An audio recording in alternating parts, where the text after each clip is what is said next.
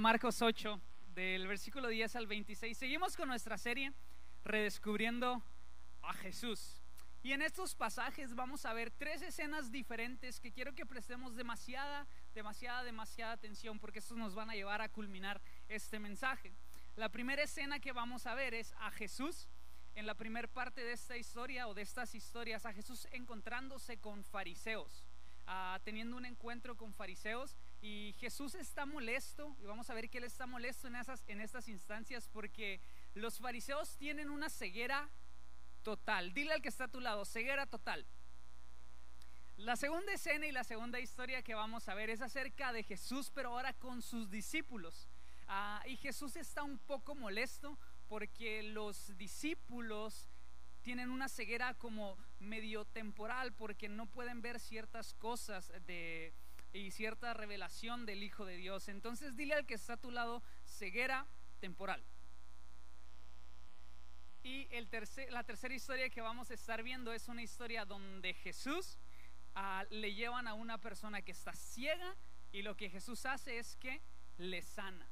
Entonces vamos a ver dos historias de ceguera y una historia de sanidad.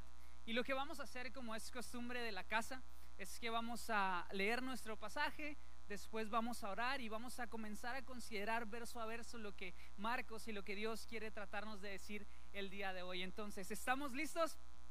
¿Estamos listos? Acompáñame Marcos 8, 10 al 26. Dice la palabra de Dios así. Inmediatamente después subió a una barca con sus discípulos y cruzó a la región de Dalmanuta. Esto es hablando de Jesús. Cuando los fariseos oyeron que Jesús había llegado, se acercaron y comenzaron y comenzaron a discutir con él para ponerlo a prueba. Exigieron que les mostrara una señal milagrosa del cielo que demostrara su autoridad. Cuando Jesús oyó esto, suspiró profundamente en su espíritu y dijo, ¿por qué esta gente sigue exigiendo una señal milagrosa? Les digo la verdad, no daré ninguna señal a esta generación. Luego regresó a la barca y los dejó y cruzó al otro lado del lago. Segunda escena. Pero los discípulos se habían olvidado de llevar comida y solo tenían pan en la barca.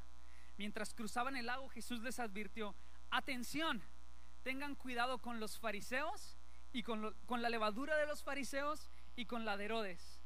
Al oír esto, los discípulos comenzaron a decir entre sí, pues no habían traído absolutamente nada de pan. Jesús supo lo que hablaban, así que les dijo, ¿por qué discuten porque no tienen pan? ¿Todavía no saben ni entienden?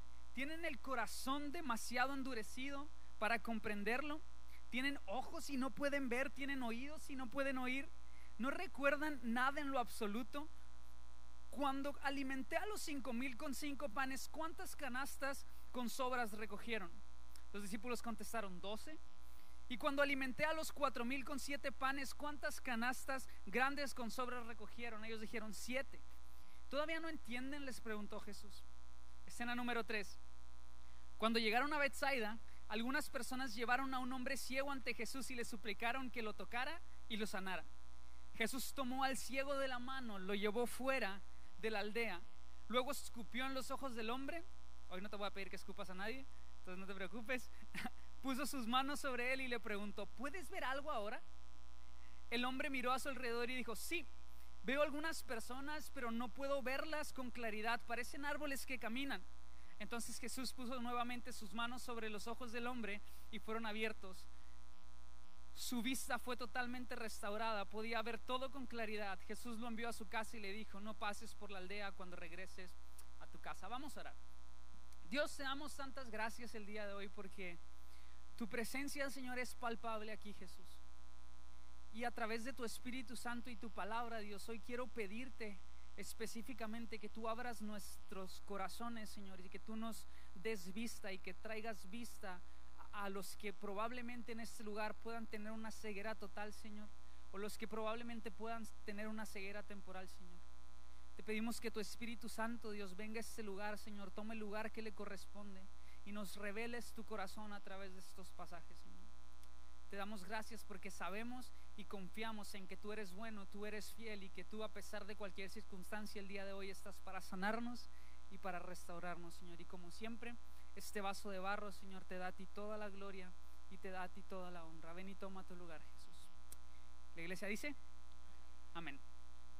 ¿Alguna vez alguien de ustedes ha jugado a la gallinita ciega? ¿Puede levantar su mano? ¿Alguien sabe lo que es la gallinita ciega? O tal vez, a lo mejor no jugaste la gallinita ciega, pero has estado en un lugar así súper, súper oscuro donde no se ve absolutamente nada. Bien, si tú has jugado a la, a la, gallinita ciega alguna vez, sabes que la gallinita ciega es un juego en el cual te tapan los ojos, te ponen una venda en los ojos y después de esto apagan la luz y tú no puedes ver absolutamente nada. El juego consiste en que tú tienes que encontrar a personas en el cuarto donde estás con todo apagado, solamente guiado por tus instintos. Lo feo viene después. Cuando prenden la luz, te quitan la venda de los ojos y tus ojos son expuestos a la luz, tú comienzas a ver como medio borroso. Comienzas a ver borroso y no tienes claridad. Alguien me dijo cómo se le llamaba a eso médicamente, pero la realidad es que no me acuerdo. El punto es que comienzas a ver borroso porque tus ojos han sido expuestos a la luz y, y, no puedes ver con claridad y comienzas a caminar como cucaracha fumigada. ¿Alguien sabe a lo que me refiero? ¿Por qué? Porque no ves nada y ves todo, todo borroso. Entonces, eh, cuando tus ojos son expuestos a la luz, es un proceso en el cual comienzas a ver nuevamente. Algo similar vamos a ver en estas historias. La primer ceguera de la cual quiero hablarte y de la cual vamos a estar viendo el día de hoy es acerca de una ceguera total y esto lo vamos a ver en la historia de los fariseos. Jesús está molesto con los fariseos porque ellos están ciegos totalmente y solamente son guiados por sus instintos. Ahorita lo vamos a explicar un poco mejor. La segunda es una ceguera, la ceguera de los discípulos, en la cual ellos a lo mejor pueden ver, pero que como que ya les quitaron la venda de los ojos, pero la luz sigue siendo expuesta hacia ellos, entonces no pueden ver con claridad. Y la tercera cosa que vamos a hablar es la solución a estas dos cegueras, con nuestra última historia. Y quiero comenzar desarrollando con este primer pasaje. Marcos 8, del versículo 11, dice la palabra de Dios así. Cuando los fariseos oyeron que Jesús había llegado, se acercaron y comenzaron a discutir con él. Es bien interesante, ¿por qué? Jesús viene, como ya vimos las semanas pasadas, de, de hacer un milagros de multiplicación a cuatro mil personas. Después vemos, o antes de eso, vemos a Jesús haciendo un milagro de multiplicación para cinco mil personas. Uh, vemos a Jesús sanando un, un sordo, uh, levantando paralíticos, etcétera, etcétera. Y, y, lo que vamos a ver hoy es que desgraciadamente en esta primera historia hay personas que no pueden reconocer y no pueden aceptar a este Jesús milagroso. ¿Por qué? Porque están guiados solamente por sus instintos y no pueden reconocer a este Rey y Salvador en sus vidas. Dice el versículo 11 que cuando los fariseos oyeron que Jesús había llegado, se acercaron y comenzaron a discutir con él para ponerle a prueba, exigiendo que les mostrara una señal milagrosa del cielo. Bien, los fariseos eran estos religiosos de la época que odiaban completamente a Jesús. Ellos no soportaban el hecho de que Jesús estuviera predicando. Cuando ellos supieron que Jesús había llegado, lo que hicieron, nos dice la palabra, es que inmediatamente le fueron a buscar. De hecho, yo estoy casi convencido de que los fariseos ni siquiera estaban como que esperando en el lugar para esperar a Jesús, sino yo creo que ellos andaban detrás de Jesús. Hay muchas historias anteriores que nos demuestran que ellos andaban persiguiendo a Jesús para hacerle caer y para ponerlo a prueba. Pero ¿por qué los fariseos querían seguir a Jesús para ponerle a prueba? La respuesta está en que, que porque ellos no, um, no podían aceptar el Evangelio de gracia que Jesucristo estaba predicando. Ellos estaban tan ciegos en su propia justicia que no estaban abiertos a recibir absolutamente nada de nadie más. Ellos creían que ellos tenían la razón total completamente. Y por eso es que ellos le piden una señal milagrosa a Jesús. Le piden a Jesús que mande una señal del cielo. Ahora, ¿por qué le piden a Jesús una señal milagrosa? Creo que los fariseos le piden una señal milagrosa a Jesús porque ellos quieren desacreditar a Jesús, como ya te dije antes en la mente de Jesús, en la mente de los fariseos, cuando ellos le dicen a Jesús que le den una señal milagrosa, no está simplemente que haga un milagro más. Como ya te dije, ellos ya habían visto a Jesús haciendo milagros, habían visto a Jesús alimentando a, a cuatro mil, a cinco mil, sanando, levantando paralíticos, pero ellos nos pedían un milagro más así como sin nada, así nada más un milagro simple. A lo que realmente ellos se referían es que probablemente Jesús, o lo que ellos querían, es que Jesús abriera los cielos y como en Primera de Reyes vemos con Elías que descendiera fuego del cielo y que fuera una señal para ellos súper, súper evidente. Ellos querían tal vez que Jesús abriera los mares o qué sé yo. Y hay muchas personas en este lugar que a lo mejor también le están pidiendo señales a Jesús porque no pueden ver con claridad cuando la realidad es que todo ha sido muy evidente. Jesús se ha revelado de una manera evidente y esto lo vamos a ver un poco más detallados. Le piden a Jesús los fariseos una señal del cielo. ¿Por qué le piden una señal del cielo? Los fariseos creían muy, muy, muy, muy fuertemente que los demonios o que el diablo o que Satanás podía hacer los milagros que Jesús hacía. Es por eso que ellos específicamente le dicen a Jesús, danos una señal del cielo. Porque ellos creían que los milagros que Jesús hacía también los podía hacer el Satanás. Mira lo que dice Mateo 12, 24. Dice, este no echa fuera a los demonios, sino por Belcebú, príncipe de los demonios. Para ellos los milagros que Jesús estaba haciendo no eran milagros suficientes. Ellos estaban completamente ciegos ante su creencia y ante su propia justicia. Y le exigen a Jesús una señal del cielo. Bien, ¿qué es lo que pasa después? Jesús se molesta. ¿Y por qué Jesús se molesta? Porque Él tiene un argumento más grande por el cual estar molesto. Jesús no se molesta nada más porque sí. Él tiene un verdadero argumento por el cual estar enojado. Y mira lo que dice el versículo 12. Cuando Jesús oyó esto, suspiró profundamente en su espíritu y dijo, porque esta gente está exigiendo o sigue exigiendo una señal milagrosa. Les digo la verdad, no daré ninguna señal a esta generación. Luego regresó a la barca y les dejó y cruzó al otro lado del lago. Vemos a un Jesús muy molesto ante la petición de los fariseos. ¿Por qué les digo que Jesús estaba molesto?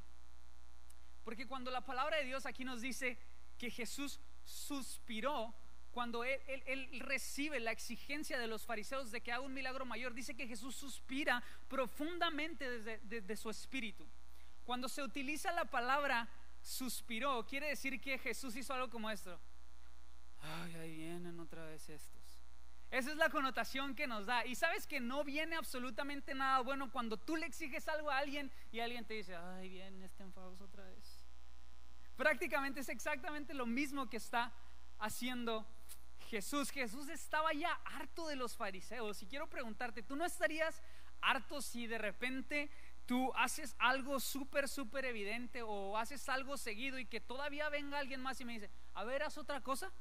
Es como que, ay, viene otra vez, te estoy demostrando que he hecho tantas cosas y tú vienes y me vuelves a exigir que haga otra cosa, estoy harto. Eso es lo que Jesús estaba denotando en esta parte de la historia.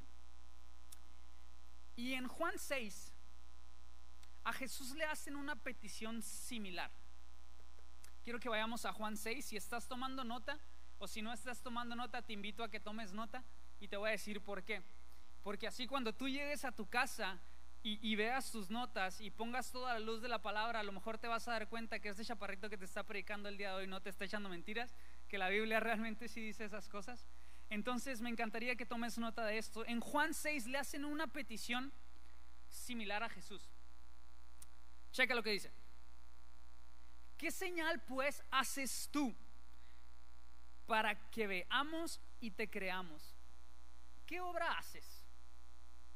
Jesús viene de hacer milagros y este es el mismo pasaje y es el pasaje paralelo, pero en otro evangelio. Jesús viene de hacer un montón de milagros y le preguntan todavía, ¿qué obra haces tú para que te creamos? Esto a mí me frustraría un montón y a Jesús realmente también le molesta. Pero chécate la respuesta de Jesús y dice, de cierto, de cierto te digo, no os dio Moisés el pan del cielo, mas mi Padre os da el verdadero pan del cielo. Porque el pan de Dios es aquel que descendió del cielo y vino al mundo. Jesús tenía razón suficiente para estar enojado ante la ceguera total de estos fariseos.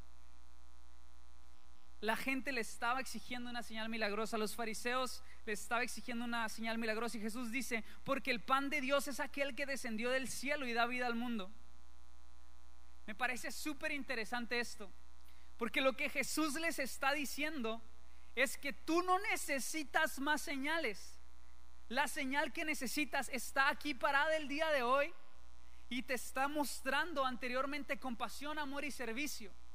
Tú no necesitas que yo vuelva a levantar a otro cojo. Tú no necesitas que fuego descienda del cielo. Tú no necesitas que yo siga alimentando a multitudes. Tú lo que necesitas es entender que la revelación de Dios mismo está parado el día de hoy aquí. Esto decía Jesús, está parado el día de hoy aquí y descendió desde el cielo, no estimando al ser igual a Dios como cosa que aferrarse, sino que se despojó de sí mismo y bajó a la tierra y vino a servirnos y amarnos. Jesús estaba molesto porque los fariseos le exigían señales y la señal más evidente la tenían parado enfrente de ellos.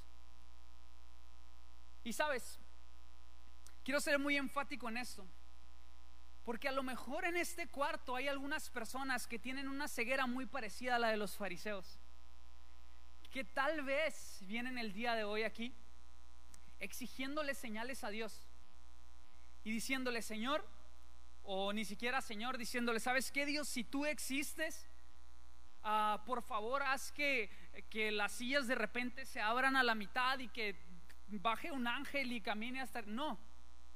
Si tú vienes aquí a lo mejor pidiéndole esto a Dios para poder creer en Él, déjame decirte que la evidencia más clara que tú tienes es que Jesús vino desde el cielo hace un poco más de dos mil años y fue a una cruz, fue al monte Calvario a morir por ti, a morir por mí, a morir por tus pecados, a morir por los míos.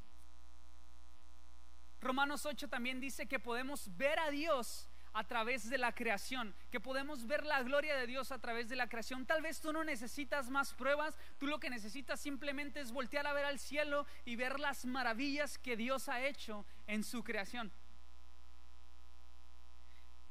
Hay personas en este lugar que tal vez tienen una ceguera total, que tal vez como los fariseos exigen pruebas. Y Jesús está tal vez parado enfrente de ti diciéndote, no necesitas más pruebas. Tienes la creación y tienes mi sacrificio hace un poco más de dos mil años en el Monte Calvario. Es la señal más evidente que tenemos. Y si no entendemos esto, probablemente estamos teniendo una ceguera total como la que tenían los fariseos. Y después Jesús no responde a la petición de los fariseos y les dice, les digo la verdad, no daré ninguna señal a esta generación. ¿Y sabes por qué Jesús les responde que no les va a dar ninguna señal a esta generación? Porque los fariseos no necesitaban otra señal. Los fariseos necesitaban arrepentimiento. Probablemente tú vienes el día de hoy y no necesitas otra señal, lo que necesitas es arrepentirte. Y es bien complicado para mí predicar este mensaje, pero es lo que la palabra de Dios nos enseña. Tal vez no necesitas más señales, tal vez simplemente necesitas entregarle tu vida a Cristo para que tu vida y tu ceguera total pueda ser transformada. Eso es lo que estamos viendo en este primer punto acerca de la ceguera total. Ahora quiero que veamos nuestra segunda escena y nuestra segunda historia. Acompáñame al versículo 14, dice, pero los discípulos se habían olvidado de llevar comida y solo tenían un pan en la barca. Mientras cruzaban el lago, Jesús les advirtió, atención, Tengan cuidado con la levadura de los fariseos y con la de Herodes. Al oír esto comenzaron a discutir entre sí, pues no habían traído nada de pan. Jesús supo lo que hablaban, así que les dijo, ¿por qué discuten por no tener pan? ¿Todavía no saben ni entienden? ¿Tienen el corazón demasiado endurecido para comprenderlo? ¿Tienen ojos y no pueden ver? ¿Tienen oídos y no pueden oír? ¿No recuerdan nada en lo absoluto? Cuando alimenté a los cinco mil, ¿cuántas canastas con sobras recogieron después? Los discípulos contestan, doce. Y después pregunta a Jesús, ¿y cuando alimenté a los cuatro mil con siete panes, cuántas canastas grandes con sobras recogieron? Y los discípulos recuerdan y dicen, siete. Todavía no entienden, les pregunta Jesús. En esta segunda escena tenemos un enfoque principal y el enfoque principal que tenemos es a un Jesús un poco molesto porque los discípulos están preocupados por no tener pan y porque su entendimiento no les da muy bien y no captan ciertas cosas de lo que Jesús les está advirtiendo y lo les, les está diciendo. Esto me denota una ceguera como temporal, una ceguera como que medio ve porque está con Jesús, pero medio no ve porque no puede ver las cosas con claridad de lo que Jesús les está diciendo. El verso 14 dice que los discípulos habían olvidado llevar comida y que solo tenían un pan en la barca para 13 personas. No me siento tan ajeno a los discípulos y yo creo que tú tampoco, porque si tú fueras en una barca cruzando a lo mejor un, un, mar o un lago y fueran 13 personas y solamente tuvieras un pan, yo creo que tú también estarías preocupado. Entonces, no me siento tan ajeno a los discípulos. Ellos estaban preocupados porque nomás tenían un pan en la barca y eran 13 personas. Y Jesús de repente en medio de toda esta preocupación les dice, tengan cuidado, atención, tengan cuidado con la levadura de los fariseos y con la de, y con la de Herodes. Jesús les comienza a dar una advertencia, ¿por qué? Porque él había tenido un encuentro, como vimos en la primera escena, con los fariseos. Y Jesús les dice, tengan cuidado con la levadura de los fariseos y de los herodianos. Jesús estaba preocupado porque si este mensaje llegaba a entrar, así como ellos quisieron tentar a Jesús, cuando dice en los primeros versículos que querían poner a prueba a Jesús, es exactamente la misma palabra cuando Satanás quiso poner a prueba a Jesús en el desierto. Era una obra satánica. Ellos querían poner a prueba a Jesús y Jesús les está diciendo, así como me quisieron poner a prueba a mí, tal vez los van a querer poner a prueba a ustedes. Y si algo de esto entra en su corazón, puede crecer y puede arruinarlo absolutamente todo. Pero los discípulos, está bien chistoso esto, porque en cuanto escucharon levadura, inmediatamente pensaron en pan. O sea, tenían hambre y tenían su necesidad de pan, que en cuanto escucharon levadura dijeron, no tenemos pan. Ellos pensaron que Jesús les estaba hablando de eso, pero realmente no. Jesús realmente les estaba tratando de decir otra cosa. Que tengan cuidado con la levadura de los fariseos. ¿Alguien sabe para qué sirve la levadura? La levadura sirve para ponerla en la masa y que la masa que haga crezca, se haga más grande. Tal vez a lo mejor se hace bofa, pero se hace más grande la masa. Esa es la función de la levadura. Hay un versículo en la Biblia que dice que un poco de levadura puede leudar toda la masa. O sea, la puede, la puede hacer crecer y puede contaminar toda la masa. Un poquito de levadura. Jesús les está diciendo, un poquito del mensaje de ellos, si no están bien firmes, puede arruinar absolutamente todo. ¿Y por qué Jesús estaba preocupado por esto? Porque los discípulos aún no tenían una revelación de quién era el Hijo de Dios. Les voy a dar un spoiler de la siguiente semana. Lo lamento, perdónenme. Pero ellos comienzan a tener una revelación de parte de Dios hasta, los siguientes versículos. Pedro o, Jesús les, le pregunta, les pregunta a los discípulos, ¿quién ustedes creen que soy? Y los discípulos, y Pedro específicamente le dice a Jesús, tú eres el Hijo del Dios viviente. Y Jesús le dice, no, esto no te lo ha revelado ni carne ni sangre, sino mi Padre que está en los cielos. Hasta ese entonces ellos tuvieron una revelación de quién era el Hijo de Dios. Pero en este momento no. Y como ellos estaban susceptibles, Jesús decide decirles, presten atención y no se dejen contaminar. Y en modo de paréntesis, quiero decirte esto, los, los fariseos eran los religiosos de la época, los herodianos eran los liberales de la época. En modo de paréntesis quiero decirte que tenemos que tener mucho cuidado en no ser ni fariseos ni herodianos, ni muy religiosos ni muy liberales, sino encontrar un punto medio dentro de la palabra de Dios donde podamos tener nuestras convicciones muy firmes y podamos establecerlas dentro de los parámetros que Jesús y que la palabra de Dios nos quiere enseñar. Pero como te decía, los discípulos estaban pensando en qué? En pan. Jesús se molesta y comienza a reprenderlos de una manera un poquito fuerte. Les dice, ¿por qué discuten por no tener pan?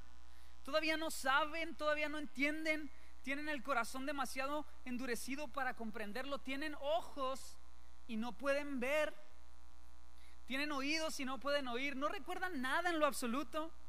Cuando alimenté a los cinco mil, ¿cuántas canastas recogieron? Ellos dicen doce. Cuando alimenté a los cuatro mil, ¿cuántas canastas recogieron? Ellos dicen siete. Jesús está enojado porque ellos están preocupados por no tener pan. Eso está bien interesante. La preocupación de los discípulos es no tener pan. Y Jesús prácticamente lo que les está diciendo es, ¿no te acuerdas? Estás preocupado por no tener pan, pero se te olvida que enfrente tienes al que da el pan. Jesús les está diciendo, estás tan preocupado y tienes tantas preocupaciones y, cosas en tu mente, pero se te está olvidando que aquí tienes enfrente al que la soluciona. La mala noticia es que muchas veces tú y yo somos los discípulos. Tú y yo nos parecemos más a los discípulos que a Jesús. ¿Por qué? Porque muchas veces las preocupaciones nos agobian tanto que se nos olvida que con nosotros está aquel que puede liberarnos de cualquier preocupación. Las tensiones que entran a nuestra mente, a nuestro corazón y las preocupaciones y problemas que día con día vamos llevando tienen más peso que Jesús mismo. Y el día de hoy es una invitación para, para que si tú tienes una, tal vez o puedes, o puedes denotar una ceguera temporal como los discípulos, te puedas dar cuenta que tus preocupaciones no se comparan en lo absoluto con la solución de ellas, que es Jesucristo. Jesús fue fiel ayer y Jesús va a ser fiel el día de hoy. Y necesitamos entender esto, iglesia. Necesitamos dejar que Jesús tome su lugar ante cualquier circunstancia y ante cualquier situación. Esto es señal de una ceguera temporal. Y Jesús más adelante nos demuestra su corazón de una manera preciosa e impresionante. Jesús de repente comienza a hacerles unas preguntas a los discípulos. Y eso está interesante. Jesús les comienza a recordar algo. Cuando alimenté a los cinco mil, ¿cuántos panes recogieron? Y los discípulos comienzan a pensar, hmm, doce canastas, recogimos doce canastas. Y luego Jesús les pregunta, cuando alimenté a los cuatro mil, ¿cuántas canastas con sobra recogieron ellos? Hmm, siete. Jesús no solamente les extiende el problema, sino les está recordando que Él es la solución. Y como iglesia es importante que entendamos esto. Jesús es la solución. A pesar de que te esté yendo mal el día de hoy, tal vez Jesucristo siempre va a venir y te va a recordar lo que Él ha hecho por ti en días anteriores. Muchas veces no necesitamos ir muy lejos, tal vez podemos ir tan siquiera al día de ayer y recordar que a lo mejor el día de ayer no teníamos pan en nuestra alacena, pero que Dios mandó a alguien y nos proveyó de alimento a lo mejor para una semana completa. Dios fue fiel ayer y Dios hoy te está preguntando si estás pasando por un problema. ¿Te acuerdas cómo fui fiel ayer? así como fui fiel ayer, también voy a ser fiel hoy. Y muchas personas en este lugar necesitan escuchar eso. Si tu mente o tu corazón está saturado de preocupaciones, así como Dios fue fiel ayer, hoy te preguntas, ¿te acuerdas cuando te proveí? ¿Te acuerdas que fui yo el que te trajo paz? ¿Te acuerdas que fui yo el que te trajo descanso? Jesús está dispuesto a hacerte preguntas para que tú recuerdes lo que Él te ha dado. Y si a lo mejor tú no piensas en nada, puedes ir a la palabra de Dios y hay tantas promesas ahí que Jesús te hizo el día de ayer, que se van a cumplir hoy y que también se van a cumplir el día de mañana. Jesús es fiel, Jesús es bueno y quiere que el día de hoy tú puedas aprender esto. Que si estás ciego a lo mejor temporalmente como los discípulos, tú puedas entender que Él es fiel el día de hoy, que Él fue el fiel el día de ayer y es fiel el día de hoy. A pesar de la ceguera temporal, Jesús siempre está dispuesto a recordarte lo que Él ha hecho por ti. Y quiero terminar con esto, con esta última historia. Escena número 3. Cuando llegaron a Bethsaida, algunas personas llevaron un hombre ciego ante Jesús y le suplicaron que lo tocara y que lo sanara. Jesús tomó al ciego de la mano y lo llevó fuera de la aldea, luego escupió en los ojos del hombre y puso su mano sobre él y le preguntó, ¿puedes ver ahora? El hombre miró a su alrededor y dijo, sí, veo algunas personas, pero no puedo verlas ah, con claridad, son como árboles que caminan. Entonces Jesús puso nuevamente su mano sobre los ojos de este hombre ¿Y sus ojos fueron qué? Abiertos. Su vista fue totalmente restaurada y podía ver todo con claridad. Jesús lo envió a su casa y le dijo, no pases por la aldea cuando regreses a tu casa. En este milagro hay varias cosas que llaman mi atención. Marcos es bien enfático y yo creo que estas tres historias están conectadas completamente. Porque acabamos de ver a unos fariseos con una ceguera temporal, con una ceguera total, acabamos de ver a unos discípulos con una ceguera temporal y ahora estamos viendo a, un, a una persona que primero tiene ceguera total y después tiene ceguera temporal.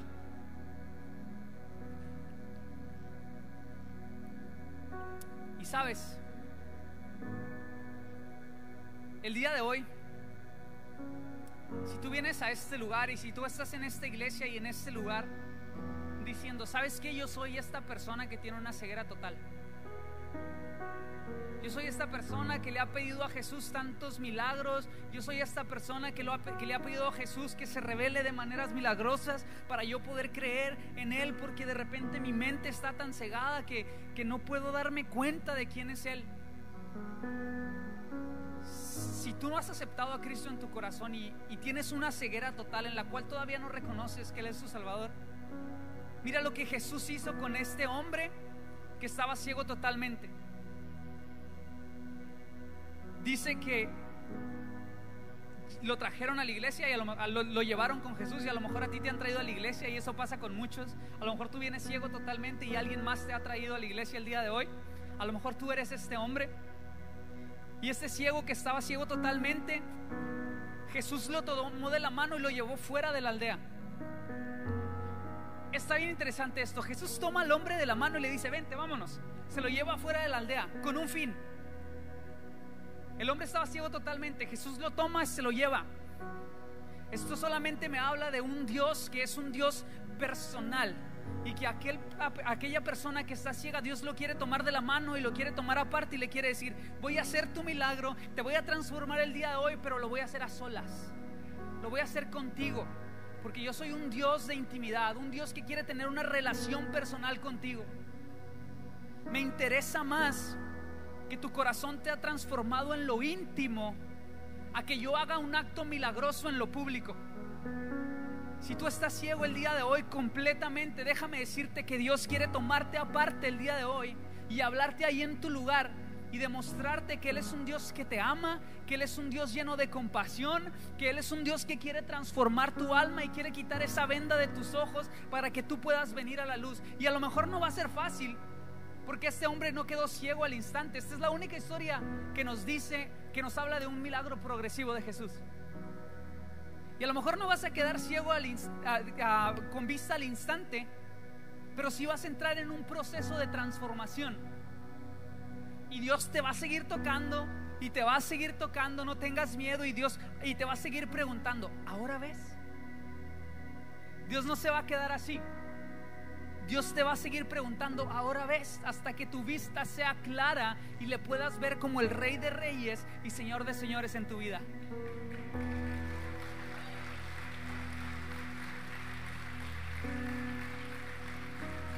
Y hay un segundo tipo de personas. Es esta persona con una ceguera temporal. Jesús le sana a este hombre y el hombre de repente ve a medias. Y a lo mejor el día de hoy tú estás viendo a medias porque las preocupaciones en tu vida te están agobiando. A lo mejor no puedes ver con claridad el Evangelio, no puedes ver con claridad a Jesús porque hay tantas preocupaciones en ti. Pero Jesús de la misma forma, lleno de compasión y de amor, el día de hoy quiere tocarte a ti también. Y quiere recordarte que Él fue fiel ayer, que Él va a ser fiel hoy y va a ser fiel mañana. Que no estás solo. Que las preocupaciones no son nada. Que no necesitas preocuparte por el pan porque tienes al que da el pan. Él tiene control de todo. Si tú hoy estás como los discípulos con estas preocupaciones, ánimo, ten calma, Dios está contigo, Dios te ama, Dios quiere levantarte, Dios quiere quitar tus problemas, Él es bueno, Él es un Dios bueno. Quiero animarte. quiero animarte a que salgas de este lugar entendiendo la misma revelación que tuvo Pedro después. Que Él es el Hijo de Dios. Y que aunque estés ciego, la ceguera total no es impedimento para que Jesús transforme tu alma. Jesús no le asusta una ceguera total. Y que tal vez si las preocupaciones te están matando, eso tampoco es suficiente. No se compara con el eterno peso de gloria que se produce nosotros a través de Cristo Jesús. En Cristo Jesús tenemos todo. Y acompáñame de pie, por favor. Si tú estás en este lugar y crees que estás ciego totalmente, yo no me puedo ir de este lugar y sería egoísta de mi parte irme de este lugar sin presentarte a mi Salvador. Aquel que quitó la venda de mis ojos y me hizo ver con claridad. Yo no puedo irme de este lugar sin darte la oportunidad. Nada más para concluir con estas personas que tienen una ceguera total. Dios es fiel, Dios es bueno. Dios va a proveer y suplir lo que tú necesitas. No te preocupes. No necesitas tal vez el pan, necesitas al que da el pan, porque si tenemos a Cristo lo tenemos todo. Si tú estás en este lugar ahora sí con una ceguera total, a la cuenta de tres, me encantaría que la iglesia me acompañara con sus ojos cerrados. Lo que no queremos es avergonzarte y tal vez todavía no estás listo para esto, pero, pero, pero quiero que la cuenta de tres levantes tu mano. Para que puedas recibir y para que recibas como un acto de fe, como un acto público tal vez, para que puedas recibir a Cristo en tu Salvador, como tu Salvador. Entonces, si tú estás ciego y crees que tú te, te, comparas con los fariseos tal vez y que no puedes ver muchas cosas, a la cuenta de tres ayúdame levantando tu mano. Quiero orar por ti. Dios puede hacer algo en tu vida. Uno. Dios quiere quitar esa venda de tus ojos. Dos. Dios está a punto de transformarte. Tres. Veo suficientes manos en el auditorio. Y así como estás con tu mano levantada, déjame orar por ti. Y también haz esta oración conmigo. Dios, te doy tantas gracias. Hoy reconozco, Señor, que tú eres mi Salvador. Que tú eres quien me va a proveer a partir del día de hoy. Que ya no reino yo en mi vida, sino que reinas tú. Jesús, te entrego mi corazón. Jesús, te entrego mi vida. Jesús, te entrego todo lo que soy. Mi vida ahora te pertenece. Ven y reina en mi corazón, Señor. Dios, te doy gracias por cada una de estas personas que levantaron su mano el día de hoy, Señor. Te pido que entres en un proceso con ellos en el cual les transformes y les hagas ver, Señor. Señor, gracias porque has sido bueno. Gracias porque has sido fiel. Te amamos te damos toda la gloria y toda la honra en esta tarde, Jesús. Es en tu nombre que oramos, Dios. Amén. Antes de, de seguir adorando, quiero que adoremos de una forma diferente. Quiero que el día de hoy le des el mayor aplauso al Rey de Reyes y Señor de Señores porque Él lo merece. Vamos iglesia, vamos a seguir adorando a Jesús.